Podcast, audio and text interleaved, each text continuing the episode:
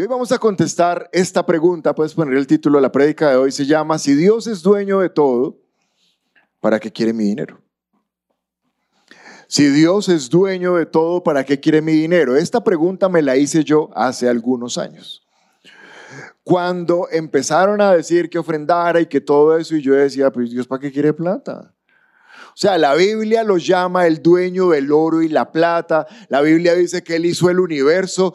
¿Qué le van a hacer falta 100 mil pesos míos? ¿Para qué necesita Dios mi dinero si Él es el dueño de todo? Hoy vamos a estudiar, vamos a aprender la perspectiva de Dios, cómo ve Dios el dinero desde el cielo.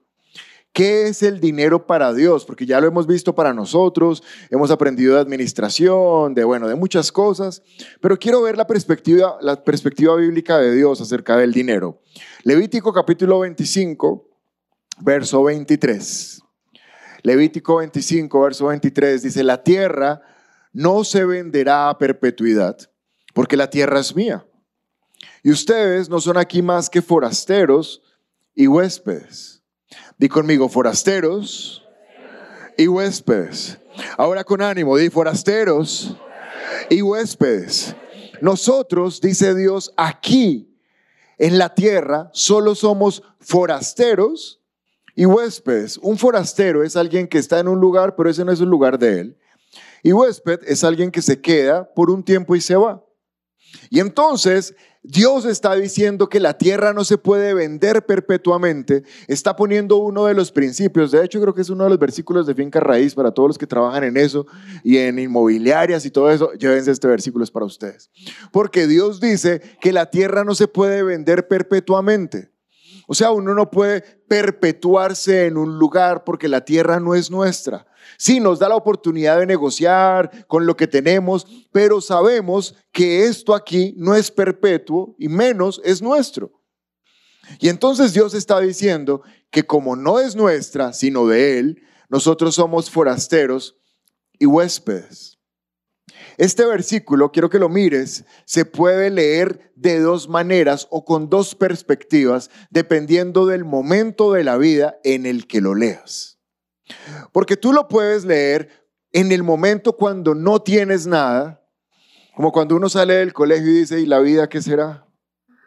Y uno no tiene nada, uno no sabe ni para dónde va, no sabe si trabajar, no puede estudiar. Y como que uno ve la vida y se ve desierta, no sabe qué va a pasar con su futuro. Y entonces se aparece Dios y te dice, tranquilo, tú no te preocupes por la vida, porque en la vida tú vas a ser mi huésped. Yo te hospedo. Y cuando uno está en ese momento de la vida que no tiene nada y Dios te dice que eres su huésped, ¿cómo te pones? Ay, Dios, tan lindo. Gracias. Soy el huésped de Dios. No tengo ni dónde caer muerto, pero soy el huésped de Dios. Y Él me dijo que como Él es el dueño de todo, me va a hospedar. Y cuando uno lo lee desde el momento en que no tiene nada y ve a Dios ofreciéndole ser el que nos hospeda, uno se pone feliz. Pero hay otro momento de la vida donde puedes leer este versículo y ya no te gusta tanto. ¿Cuándo? Cuando empiezas a tener tus cosas, cuando ya tienes paga tu casa, cuando amoblaste tu casa con los muebles que a ti te gustaron y te compraste te compraste el Full HD que querías y le compraste el Xbox y tienes todo y dices, ya tengo mi casa, ya pagué la última cuota del crédito en el banco, no les debo nada. Y Dios dice, pero esa casa es mía porque tú eres mi huésped. Y uno es como, ahí ya no gusta tanto. Porque no sé por qué extraña razón comprendemos que Dios es el dueño de todo cuando nosotros no tenemos nada. Pero cuando empezamos a tener cosas, ahora parece que ya Dios no es el dueño de todo, sino que los dueños de todo somos nosotros. Entonces mira que el versículo depende de en qué momento se predique, si produce felicidad o si produce rabia. Ahora, este versículo se los está predicando Moisés a los del pueblo de Israel. La pregunta es, ¿en qué momento de la vida del pueblo de Israel se los está predicando? Pues vamos a leerlo. Levítico 25, verso 2 Y luego aparece el verso 23, que fue el que les acabo de leer. ¿En qué momento Dios predica este versículo y se los envía a través de Moisés? Da las siguientes instrucciones al pueblo de Israel. Moisés, dile al pueblo de Israel lo siguiente, cuando hayan entrado en la tierra que les doy, quiere decir que no han entrado en la tierra que les iba a dar, o sea, donde estaban, en el desierto todavía. Y si están en el desierto, quiere decir que esta gente no tiene nada. Y si están en el desierto, quiere decir que nunca han tenido nada. Nunca han tenido casa, nunca han tenido nada propio, siempre han sido esclavos, van por el desierto, pero ya casito, casito están a punto de entrar. Pero antes de que entren, Dios les dice, de por medio de Moisés, Moisés dile al pueblo que los voy a meter en la tierra que les prometí, voy a meterlos en las casas que les prometí, pero que no se les olvide que simplemente son mis huéspedes. ¿Está claro en el momento en que les predicó? ¿Por qué se los predica antes? Porque Dios se está anticipando a una, a una condición del corazón del ser humano, que es que cuando logra pagar algo, cree que es de él. Uy, ahora sí esto es mío. Entonces Dios dijo, pilas muchachos, antes de que lleguen allá, sepan que para donde van no es de ustedes, son mis huéspedes. Porque todo eso que van a tener me pertenece. Pero miren ahora lo que les dice en Deuteronomio capítulo 6. El Señor tu Dios pronto te establecerá en la tierra que juró darte. Todavía no han entrado, pero ¿cuándo van a entrar? Pronto, ya casi están a punto de entrar. El Señor tu Dios te establecerá pronto en la tierra que juró darte, cuando hizo pacto con Abraham, con Isaac, con Jacob. Y la tierra en la cual está, están a punto de entrar es una tierra con grandes ciudades prósperas que tú no edificaste. Y encontrarás las casas donde vas a vivir muy bien abastecidas, con bienes que tú no produjiste. Y sacarás agua de las cisternas y tomarás de esa agua de pozos que tú no cavaste. Y comerás de viñedos y olivares y tendrás mucha comida que tú no plantaste. Entonces la ciudad donde van a entrar no la construyeron, la casa donde van a vivir ellos no la edificaron, el agua que van a tomar ellos no la sacaron de los pozos, la comida que se van a comer ellos no la plantaron. Y cuando lleguen a ese lugar y hayan comido en esa tierra hasta saciarte, quiero que leas el versículo 12 conmigo a la voz de tres, bien fuerte, un, dos, tres. Ten cuidado de no olvidarte del Señor, que te rescató de la esclavitud de Egipto. Nuevamente, mírame, nuevamente, antes de que entren en la tierra prometida, desde antes, Él les dice, cuando entren allá, y tengan casa, no se les olvide que esa casa ustedes no la edificaron. Y cuando puedan comer y tener agua y de todo, y me gusta mucho como dice, y cuando lleguen a esas casas que están bien abastecidas de bienes, cuando llegues a esta casa con tu sofá, con tu plasma, con todo lo que le quieres poner, no se te olvide que eso tú no lo construiste. Y cada vez que pongas comida en la mesa, no se te olvide que esa comida tú no la plantaste. Porque si se te olvida, versículo 12, se te va a venir un riesgo a la vida y es olvidarte que fue el Señor el que te rescató. La casa donde tú vives hoy, tú no la edificaste. Y así ya la hayas pagado y tengas las escrituras y me digas, pero es que yo ya saqué del registro la escritura, pastor, esta casa es mía. Esa casa no es tuya. Porque Dios dice que desde antes Él ya la había preparado. El que la preparó fue Él. El carro en el que viniste de la iglesia y, le compraste ahí el ambientador para que huela rico y toda la cosa, ese carro tú no lo compraste. Ese dinero tú no te lo ganaste. La comida que toda esta semana pudiste comer, tú no la plantaste, tú no la pagaste. Y entonces cuando yo estoy leyendo estos versículos, la verdad que a mí me produce un poquito de molestia. Porque yo leo esto y en serio tuve esta conversación con Dios esta semana y le dije, bueno, pero ¿cómo así que yo no la trabajé si el que la trabajé fui yo? O sea, yo salí todos los días de la semana, del mes incluso, antes de las seis, porque con ese trancón toca pegarse una madrugada tenaz. Yo fui el que fui a trabajar, Señor. Y mi hora de trabajo, que a veces son seis, a veces son ocho, a veces son diez, o a veces son doce horas, yo fui el que las trabajé. O sea que cuando me llega el sueldo al final de mes, yo fui el que me lo gané. ¿Cómo así que yo no lo edifiqué, yo no lo planté, yo no lo produje? Tenemos que ser claros, Dios. Yo sí lo trabajé. Y entonces, ¿sabes qué pasó algo bien chévere? Y es que Dios me llevó a recordar una historia que pasó conmigo hace 10 años. Hace 10 años me estaba graduando de la especialización en medicina. Me estaba graduando. Ya me había casado con la pastora. Y yo pensaba que tan pronto me entregaran el diploma de médico especialista, eso al otro día me iban a llamar de todas las EPS del país. Trabaje con nosotros, por favor, y que yo iba a estar, no, no quiero, ya no puedo trabajar, se me acabaron las horas, ¿cuánto pagas tú y tú y tú? Yo pensaba, no, eso no es sino graduarme y todas las EPS del país se van a pelear por mí.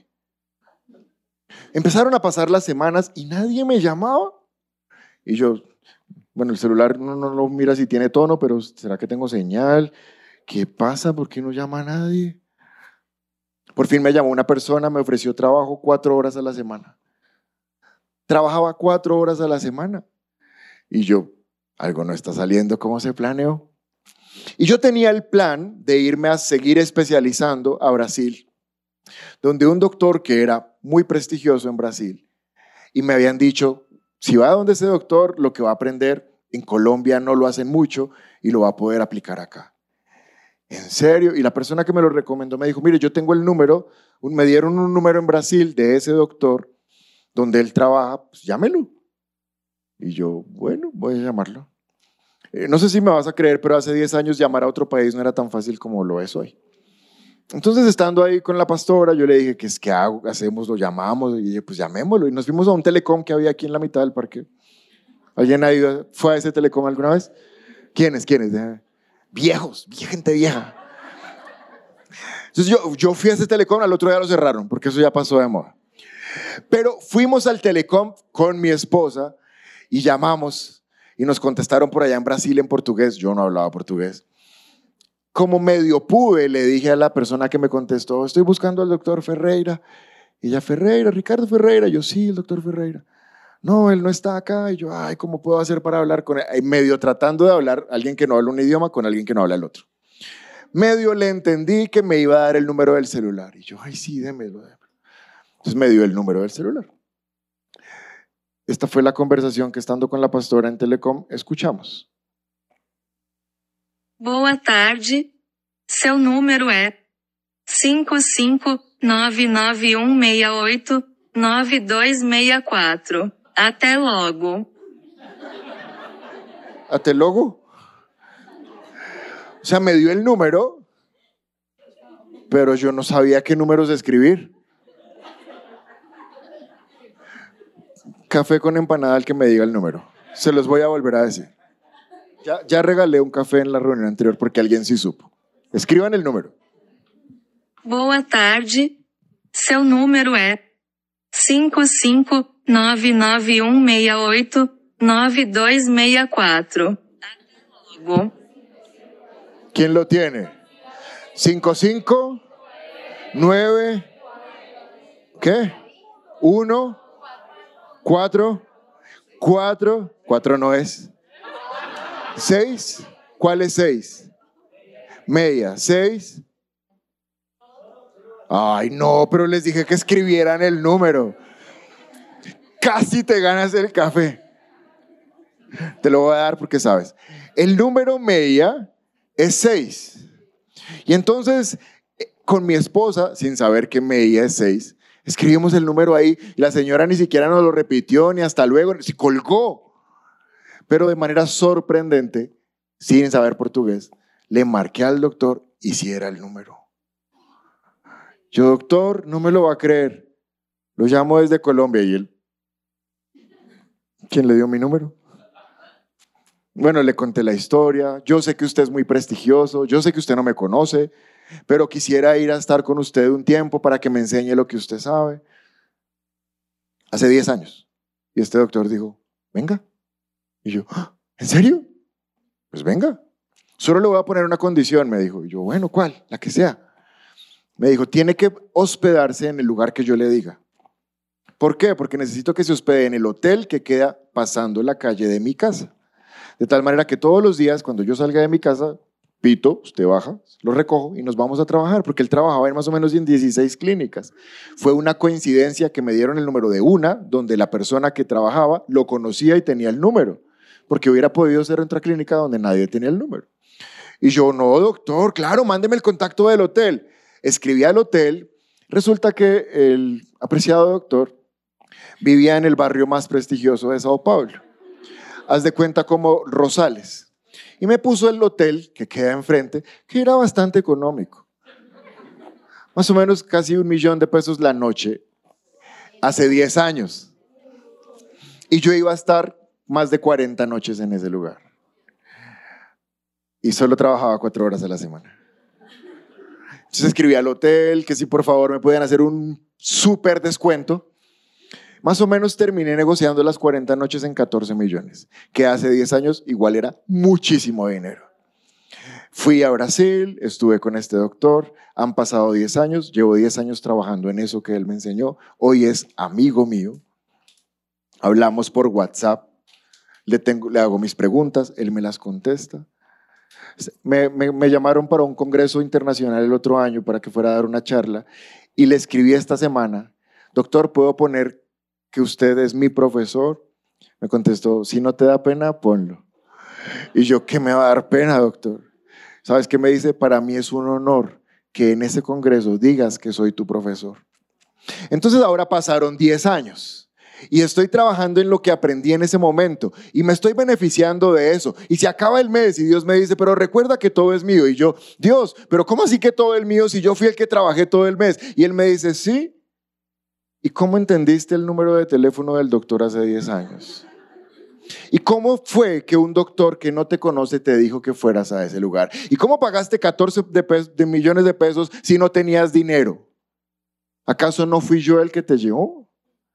Entonces, a pesar de que tú te esfuerces hoy, eso no existiría si no fuera porque yo hace 10 años te lo permití.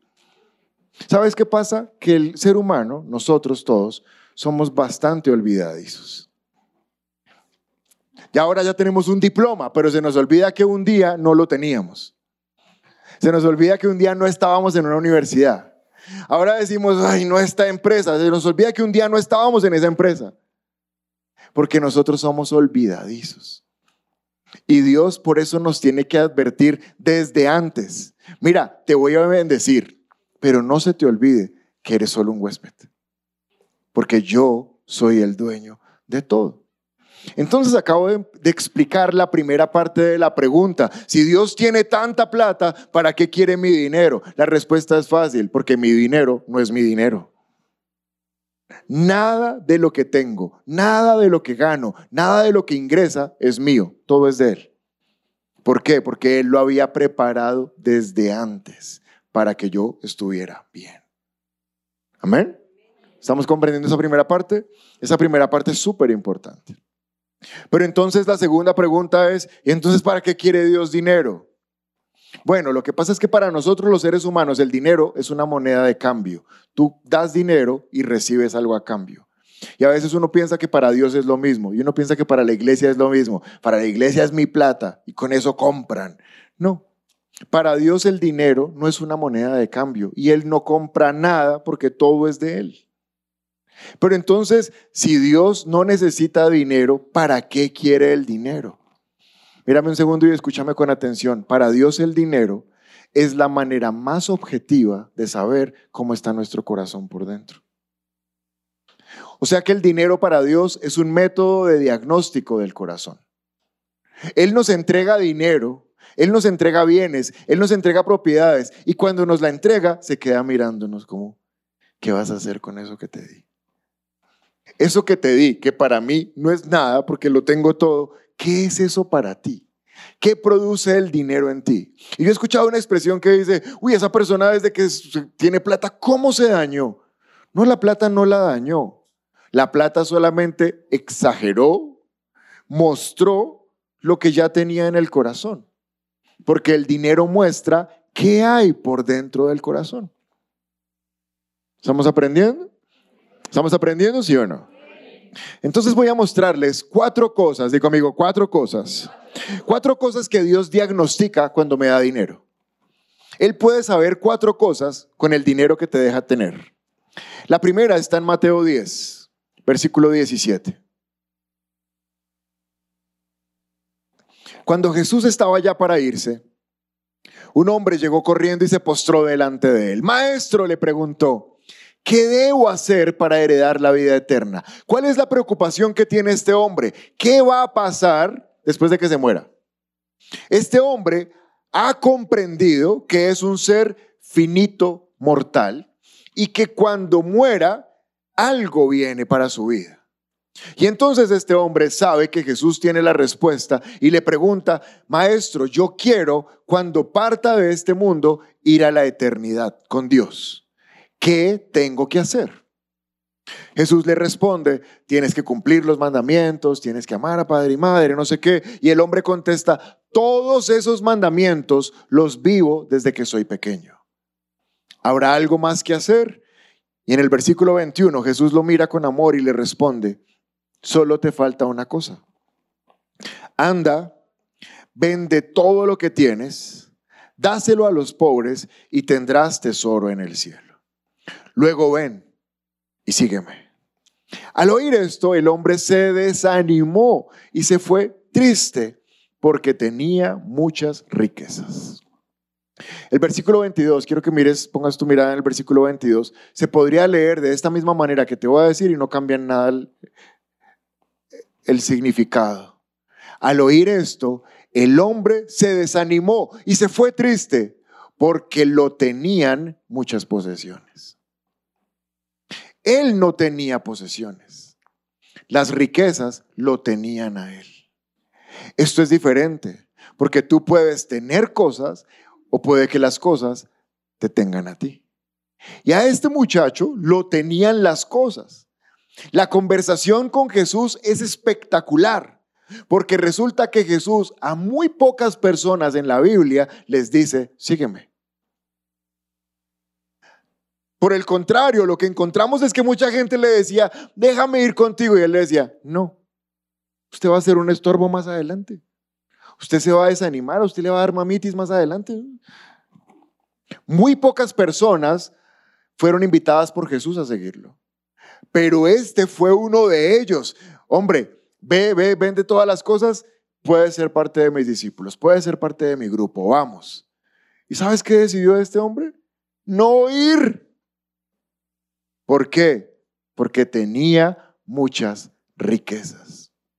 Y la conversación es peor aún porque la motivación de la pregunta, ¿qué era lo que el joven quería? ¿Por qué estaba preocupado él? ¿Cuál fue la primera pregunta que le hizo?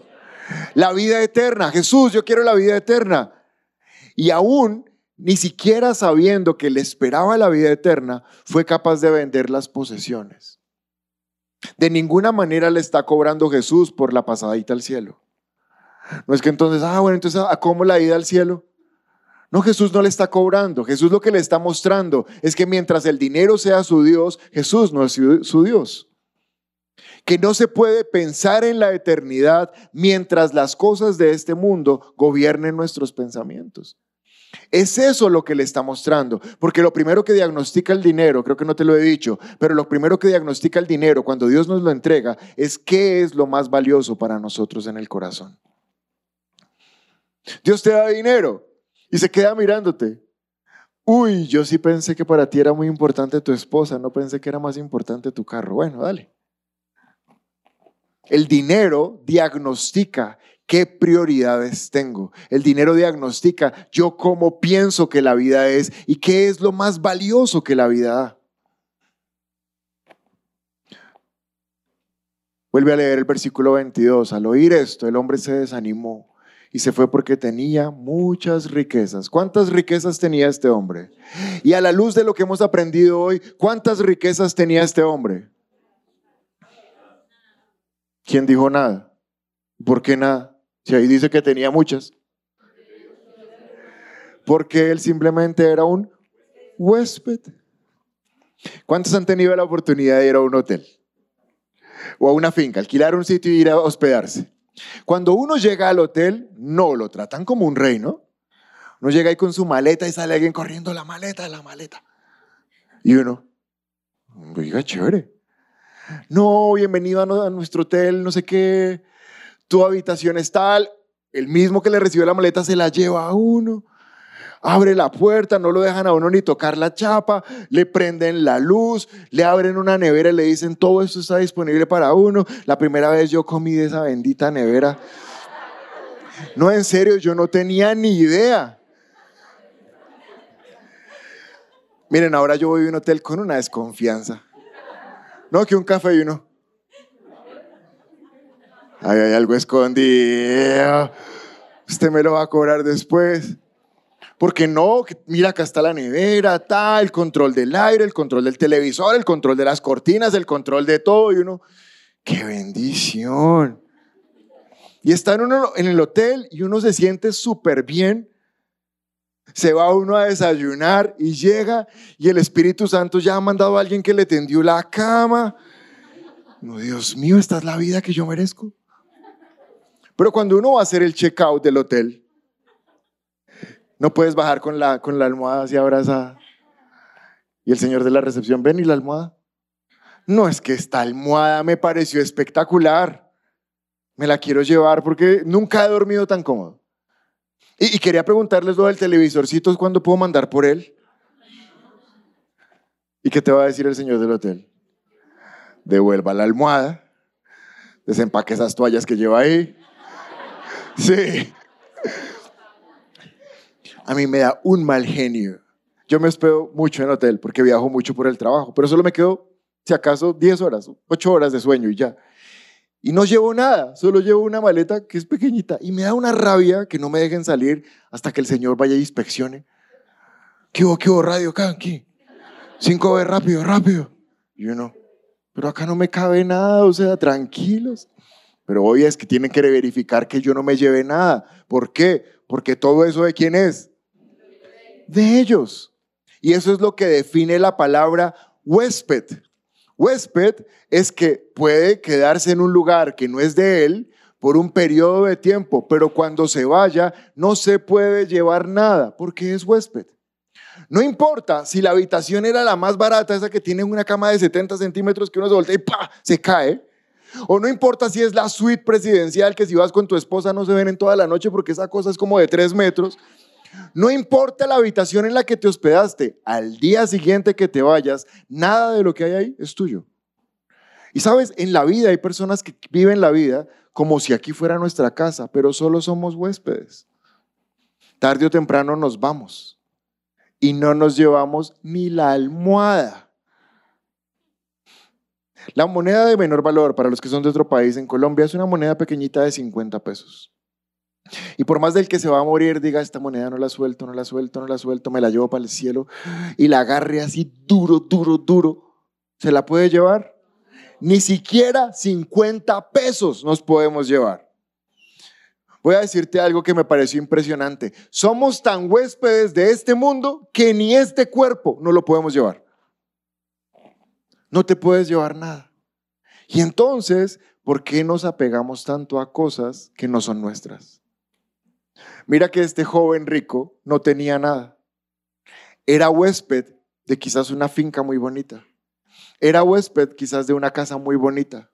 Pero la mayor oportunidad en la vida que tuvo, escúchame, fue que Cristo le dijo, ven conmigo. Y se la perdió por huésped. Porque él dijo, no, no puedo dejar todas mis cosas. Y Jesús lo miraba como, ¿y cuáles son tus cosas? Y es que tú no tienes nada ven conmigo, que si me tienes a mí lo tienes todo. Lo tendrás todo en la eternidad. Quedarás inscrito en la Biblia como uno de los hombres más famosos que vendió todo y me siguió. No, no, no, no, no, Señor, es que tengo que ir a cuidar esta casa que, que es mía. No, no es tuya, solo eres un huésped. Dile a tu vecino, solo eres un huésped.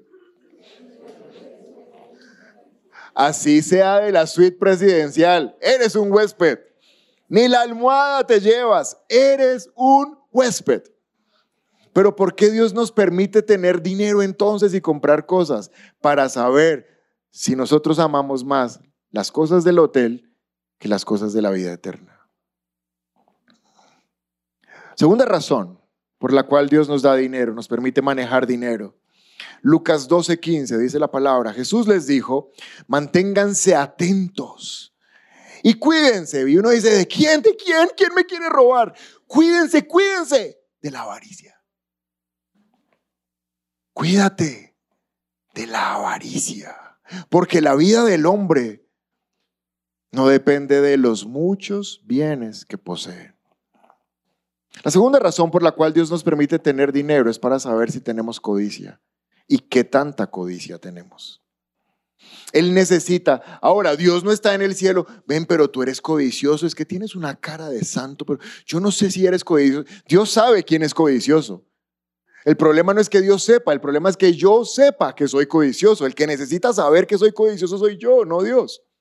Porque Dios ya sabe, Él lo sabe todo.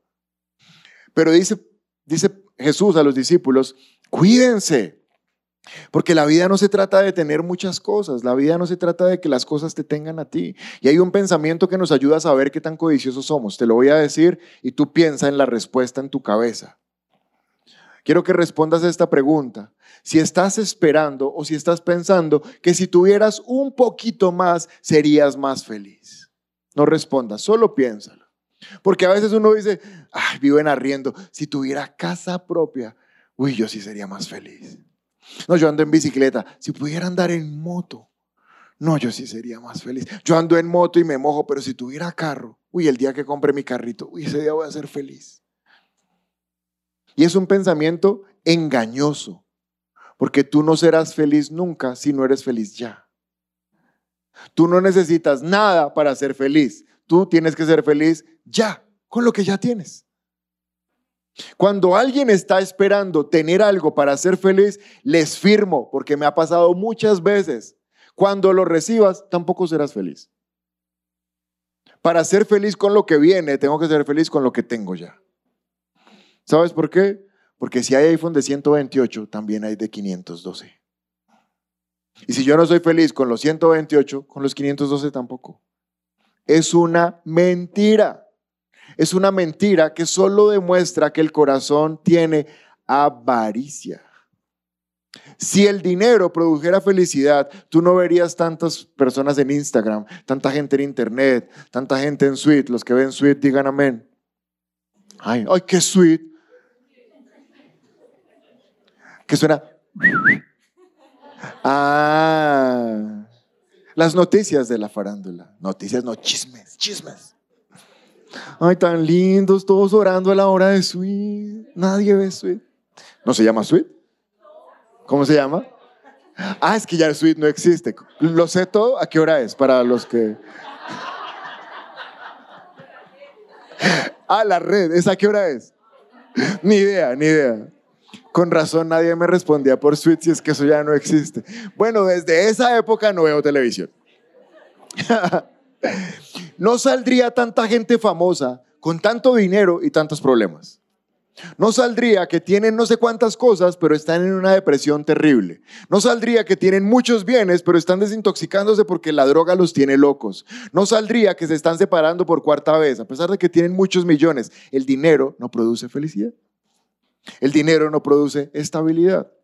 Esta semana entregaron el balón de oro se lo ganó un muy buen jugador, que es Benzema, a pesar de un equipo como el Real Madrid, pero él se lo ganó. Y se hizo viral esta imagen, mira esta imagen. A su izquierda, Roberto Lewandowski, a su derecha, Karim Benzema. Y se hicieron famosos los dos por el reloj que tenían. Porque resulta que cuando Lewandowski salió del Bayern y llegó a Barcelona, lo primero que le ocurrió en Barcelona fue que lo robaron y le robaron el reloj. Y entonces él dijo, pues de malas, yo no vuelvo a comprar relojes caros para que me los roben. Y se compró un Casio de 60 euros, de esos que son digitales que cada hora pitan. Ese. Y se fue a la entrega del premio que le iban a dar con ese reloj. Ah, pues ahí está el reloj, mírenlo. Pero Benzema fue a la entrega del balón de oro con un reloj que costaba 500 mil euros.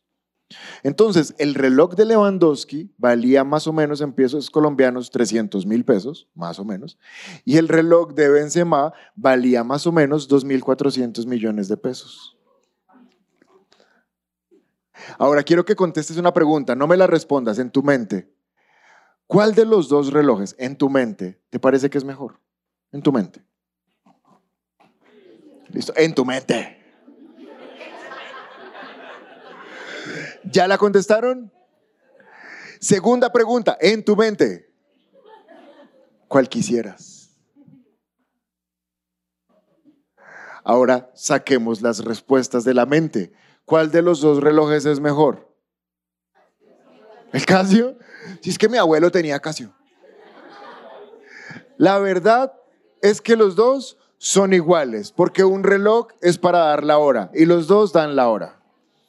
Entonces, no hay ninguno mejor que el otro, son iguales. Segunda pregunta, ¿cuál quieres? Los humildes, Casio, pastor.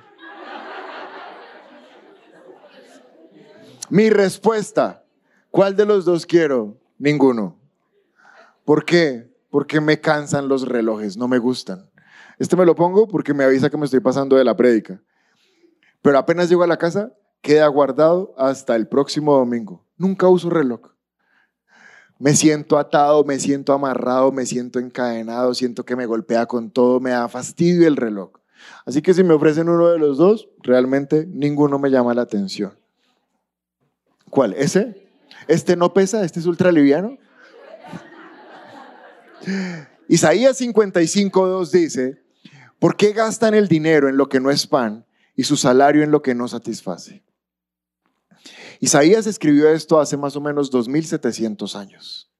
Y desde hace más o menos 2700 años, la gente se gasta la plata en cosas que no lo satisfacen.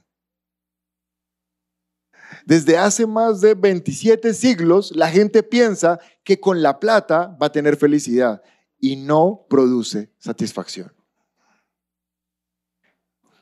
Ahora Isaías dice, ¿por qué gastan su dinero en lo que no es pan? Deberían invertir en lo que es pan. ¿Y qué es el pan? Cristo. Lo que está diciendo Isaías es, el dinero nunca va a poder comprar lo que Cristo les puede dar. Porque el dinero no satisface. De ninguna manera estoy diciendo, no, entonces ahora no ahorres, no compres. Mira, haz lo que quieras con el dinero. Pero nunca pienses que te va a hacer feliz. Y nunca pienses que es para siempre, porque eres un simple huésped. Quiero mostrarles algo. ¿Puedes poner la imagen de los dos futbolistas? ¿Por qué él tiene este reloj? Porque esa empresa se dio cuenta que hay personas que sí piensan que tener un reloj más caro los hace felices. Porque si no fuera así, pues ellos no harían relojes tan caros. Pero si los venden es porque alguien los compra. Y si alguien los compra es porque piensa que ese reloj les aporta algo que otro reloj cualquiera no les daría. De tal manera que solo esa foto muestra que hay personas que sí piensan que el dinero es más felicidad. No estoy hablando mal de Benzema, mínimo se lo prestaron y lo devolvió. No sé. Sí, puede ser prestado. Pero la vida no se trata de las cosas que posees. Amén. Tercera causa por la cual Dios nos da dinero. Tercera razón por la cual Dios nos da dinero. ¿Cuántos de ustedes saben que vinieron a este mundo con un plan de parte de Dios para esta tierra? No nacimos porque, ay, nací. Y aquí esperando a morirme porque no, no, supe para qué nací. No, si viniste a la tierra es porque Dios dijo, te envío a la tierra con un plan. Y este plan y el plan de cada uno de ustedes es diferente a mi plan. Y el plan del que está sentado al lado tuyo es muy diferente al tuyo. Por más de que sean hermanos, esposos, papá e hijo, cada persona tiene su plan. ¿Que nos podemos complementar y trabajar juntos? Sí, pero que mi plan es diferente al de mi esposa, total. Quiero ver más rosas arriba. ¿Cuántos saben que Dios tiene un plan contigo y con tu vida? Listo, la mayoría lo saben. Los que no, quiero que lo sepan. Dios te envió a esta tierra con un plan. Y por eso estudiamos hace 15 días la palabra provisión. Provisión es el pago para que puedas hacer el plan. El respaldo económico para el plan. Mateo 25, 14 dice, el reino del cielo puede ilustrarse mediante la historia de un hombre que tenía que emprender un largo viaje. El hombre que tenía que emprender un largo viaje se llama Jesús. Él vino a la tierra y ahora emprendió un largo viaje. Pero como se fue, así mismo regresa. Cuando se iba a ir, este hombre reunió a los siervos y les confió su dinero. ¿Qué les confió? Su dinero mientras estuviera ausente. Lo dividió en, propor- en proporción a las capacidades de cada uno. Al primero le dio cinco bolsas de plata, al segundo dos bolsas de plata y al último una bolsa de plata y luego se fue de viaje. El siervo que recibió una sola bolsa cavó un hoyo en la tierra y escondió el dinero de su amo. ¿De quién era el dinero? De su amo. Versículo 19. Después de mucho tiempo el amo regresó del viaje y los llamó para que rindieran cuentas de cómo habían usado su dinero. Pausa, mírame, cuando lleguemos al cielo se nos va a tomar cuenta de cómo usamos el dinero en la tierra. No va a ser como simplemente, ay no señor, yo no sabía y me lo gasté. No, tienes que darme cuentas porque era mi dinero. O sea, tú trabajaste y viviste y comiste y compraste con mi dinero. Entonces necesito que ahora me digas qué rentabilidad me dio ese dinero. Pues eso es lo más obvio que un dueño de algo pida. Cuentas. Versículo 27. ¿Por qué no depositaste mi dinero en el banco? Le pregunta Jesús. Al menos hubiera podido obtener algún interés de él. A los que usan bien lo que se les da, se les dará aún más y tendrán en abundancia. Pero a los que no hacen nada, se les quitará aún lo poco que tienen. La tercera razón por la cual nos da Dios dinero es para probar nuestra fidelidad al plan que Él tiene con nosotros. ¿Ya sabes que tienes un plan? Sí. Ah, bueno, toma, toma dinero. ¿Para qué, Señor? Pues porque tú tienes un plan. Te estoy patrocinando el plan. Y ahora solo quiero ver qué haces con el dinero del patrocinio para el plan. Dice que dos de los tres multiplicaron el dinero. Quiero aclarar esto porque yo no sé si quedó claro en las dos reuniones anteriores, pero Dios no nos mandó a multiplicar dinero en la tierra. Al principio dice que es una parábola al respecto del reino de los cielos. La rentabilidad que Dios quiere que demos es en el reino de los cielos. La rentabilidad de Dios se traduce en personas salvas. Entre más personas logremos ganar para Cristo, mejor rentabilidad dimos para el reino de los cielos. Amén.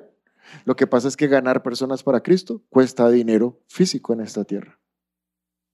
Y entonces dice que los dos primeros invirtieron bien y duplicaron todo. Pero el último, dice él que por miedo lo enterró.